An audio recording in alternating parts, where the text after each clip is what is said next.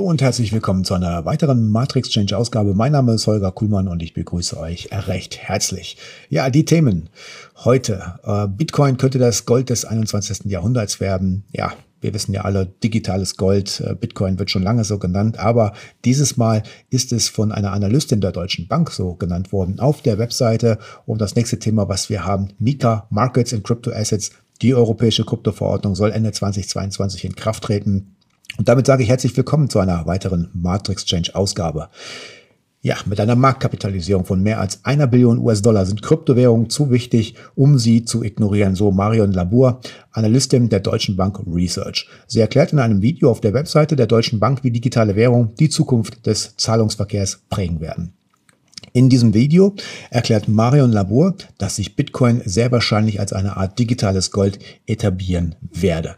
Sie geht in dem Video darauf ein, dass die ersten Transaktionen in Bitcoin 2010 für zwei Pizzen waren. Und ich würde vermuten, dass der Pizzabäcker heute sehr, sehr glücklich sein dürfte. Wenn mich nicht alles täuscht, waren es seinerzeit mal 10.000 Bitcoin für zwei Pizzen. Außerdem wurde Bitcoin als offizielles Zahlungsmittel in El Salvador eingeführt worden, aber sie sei überzeugt davon, dass Bitcoin sich nicht in einem großen Stil als Zahlungsmittel etablieren wird. Offen gestanden glaube ich daran auch nicht. Ähm, Bitcoin sehe ich immer noch nach wie vor als einen sogenannten Wertspeicher und ich persönlich würde meine Anteile an Bitcoin auf keinen Fall für Kaffee oder irgendwas anderes in der Richtung ausgeben. Weiterhin sagte sie, die Menge an Bitcoin ist begrenzt. Die maximale Anzahl, die jemals existieren wird, liegt bei 21 Millionen Stück und rund 89 Prozent des Gesamtangebots an Bitcoin sind schon im Umlauf. Bei vielen äh, Fiat-Währungen kontrollieren die Zentralbanken die Geldmenge und die haben diese deutlich in den vergangenen Jahren erhöht. Die Menschen haben schon immer nach Vermögenswerten gesucht, die nicht von Regierungen kontrolliert werden. Gold erfüllt dieses äh, Kriterium seit Jahrhunderten. Und ja, ich könnte mir vorstellen, dass Bitcoin möglicherweise das digitale Gold des 21. Jahrhunderts wird. Vergessen wir nicht, dass der Wert von Bitcoin in der Vergangenheit auch schwankte. Aber man darf auch nicht vergessen, dass Bitcoin riskant ist. Er ist heute zu volatil, um eine zuverlässige Wertanlage zu sein. Und ich gehe davon aus, dass uns diese Schwankungen auf absehbarer Zukunft erhalten bleiben werden. Warum sind Bitcoin und Ethereum so unterschiedlich? Auch das wurde behandelt in diesem Text. Bitcoin ist eindeutig der Pionier und die meistgehandelte Kryptowährung. Seine Marktkapitalisierung ist deutlich größer als die der Nummer zwei Ethereum. Für letztere gibt es viele Einsatzmöglichkeiten, beispielsweise dezentralisierte digitale Netzwerke, also DeFi und nicht austauschbare Token, also Non-Fungible Token, NFTs. Wenn Bitcoin manchmal als das digitale Gold bezeichnet wird, wäre Ethereum das digitale Silber. Sie sprach weiterhin darüber, dass das Hauptproblem bei Kryptowährungen die fehlende Regulierung ist und deshalb auch Investoren eher zurückhaltend sind. Und natürlich redet sie über den ökologischen Fußabdruck von Kryptowährungen. Der sei katastrophal. Bitcoin verbrauche in einem Jahr etwa so viel Strom wie Pakistan mit seinen rund 217 Millionen Menschen. Ja, das ist natürlich schon eine ganze Menge. Aber bezüglich des ökologischen Fußabdrucks kann ich nur bedingt zustimmen, da sich die Kryptoindustrie bereits seit längerem mit Nachhaltigkeit beschäftigt. Bezüglich des ökologischen Fußabdrucks kann ich nur bedingt zustimmen, da sich die Kryptoindustrie bereits seit längerem mit Nachhaltigkeit beschäftigt und viele Kryptowährungen von Proof of Work Konsens auf den weniger energieverbrauchenden Proof of Stake Konsens umsteigen, wie jetzt zum Beispiel Ethereum. Ja, und dann kommen wir zu dem äh, Thema Regulierung. Die USA und China wollen den Kryptomarkt sehr hart regulieren, aber auch Europa arbeitet am EU-Verordnungsentwurf MiCA, Markets and Crypto Assets.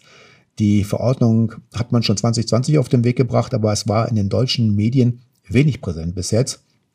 Die Regulierung von Crypto-Assets steht in der EU-Finanzpolitik schon länger oben auf der Tagesordnung. Die Kommission brachte mit dem Verordnungsentwurf MiCA bereits im September 2020 eine Gesetzesinitiative mit auf den Weg. Gründe für den konkreter werdenden Regulierungswillen gibt es viele. Das starke Wachstum und die große Volatilität der Kurse versetzen die Behörden in Aufruhr. So überstieg der Gesamtwert aller Kryptowährungen im August die Marke von 2 Billionen US-Dollar und allein die Kryptobörse Coinbase konnte im zweiten Jahresquartal einen Gewinn von 1,6 Milliarden Dollar verzeichnen, was zuletzt auch die US-Börsenaufsicht auf den Plan rief, als Coinbase ein Landing-Produkt auf den Markt bringen wollte.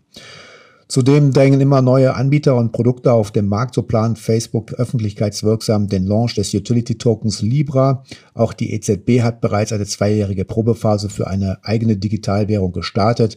Niemand will beispielsweise Innovationen im Bereich der Blockchain-Technologie im Wege stehen aber noch sorgen stark divergierende gesetzliche Rahmenbedingungen in den Mitgliedstaaten für erhebliche Planungsunsicherheit für derartige Innovationen auf den Finanzmärkten. Ja, das ist halt die Frage, was genau soll eigentlich reguliert werden. Der genaue Zuschnitt des Regulierungsberichts sorgt bei den Gesetzesvorhaben schon für eine erste Hürde, denn die rasante technische Entwicklung der Branche macht technologieneutrale Formulierungen zu einer echten Herausforderung. Die EU-weit einheitliche Erfassung von Digital Assets ist also bereits erste Aufgabe der neuen Gesetzgebung. Hier hat sich die EU für eine weite Definition entschieden. Kryptowerte sind hierbei eine digitale Darstellung von Werten oder Rechten, die unter Verwendung von Distributed Ledger Technologien oder einer ähnlichen Technologie elektronisch übertragen und gespeichert werden können. Dabei unterscheidet der Entwurf zwischen vermögenswertbezogenen Token, E-Geld-Token und Utility-Token. Security-Token sind ausdrücklich ausgenommen, da die Finanzaufsichtsbehörden der einhelligen Ansicht waren, dass diese unter die schon vorhandenen Regularien fallen. Jetzt könnte man doch darüber diskutieren, was die politischen Ziele der Regulierung sind. Im Vordergrund des Vorhabens steht die Harmonisierung der Finanzmarktregulierung in den Mitgliedstaaten, denn während Länder wie Liechtenstein und Deutschland bereits recht ambitionierte Regelungen für den Handel mit Digital Assets verabschiedet haben, sind andere Staaten noch überhaupt nicht aktiv geworden. In Teilen ist dies ein normaler Vorgang im Wettbewerb der Finanzmarktplätze. Gerade kleinere Projekte sind jedoch durch unklare und unterschiedliche Regeln schnell überfordert, wenn es um Meldepflichten, den Erwerb von Lizenzen oder IT-Infrastruktur geht. Im schlechtesten Fall kann dies für vielversprechende Projekte ein frühes Aus bedeuten.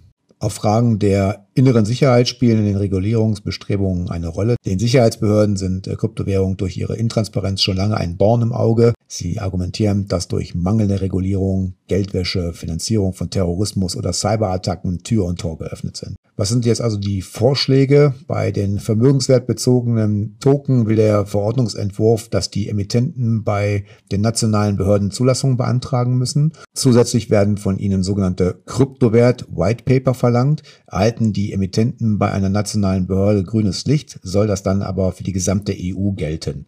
Also nicht nur ein Staat, sondern eine Regelung für alle Staaten. Im Bereich der Distributed Ledger Technologie sieht der Entwurf Pilotregelungen vor. Er stellt zudem einheitliche Anforderungen an die Betriebsstabilität digitaler Systeme. Nicht zuletzt sollen Änderungen bestehender Vorschriften eine Angleichung der Regulierungsanforderungen an den klassischen Bereich der Finanzdienstleistung gewährleisten. Die Kommission hat das ehrgeizige Ziel formuliert, dass die neue Verordnung bereits Ende 2022 in Kraft treten soll. Bis zur Annahme durch das Europäische Parlament und den Europäischen Rat sind jedoch noch einige Hürden zu nehmen. Mehrheitlich wird der Vorstoß jedoch als positives Signal für kommende Stabilität und Prosperität der Digital Asset Märkte in der EU gesehen. Das heißt, dieser Entwurf soll auch von den USA übernommen werden und ein Blick auf CoinMarketCap zeigt uns aktuell 12.178 Kryptoprojekte, von denen viele vom Markt sicherlich verschwinden werden. Also passen Sie auf, in welche Kryptowerte Sie dort investieren. Am vergangenen Wochenende war für das Startup Farmers Life Premierenernte. Das kleine Unternehmen, welches auf seinem zwei Hektar Land im Bregenzer Wald ansässig ist, hat nach den ersten Proben aus dem Labor bestätigt bekommen, die gesetzlichen Richtlinien für den Vertrieb einzuhalten und kann nun endlich starten. Farmers Life bietet Produkte für Mensch und Tier an und Sie können sich jetzt noch beteiligen am Presale bereits ab 500 Euro. Das war die heutige Ausgabe und ich hoffe, Sie konnten etwas daraus mitnehmen. Lassen Sie ein Abo und ein Like da, um zukünftig keine Informationen mehr zu verpassen. Mein Name ist Holger Kuhlmann und ich freue mich, wenn Sie auch zur nächsten Ausgabe wieder einschalten.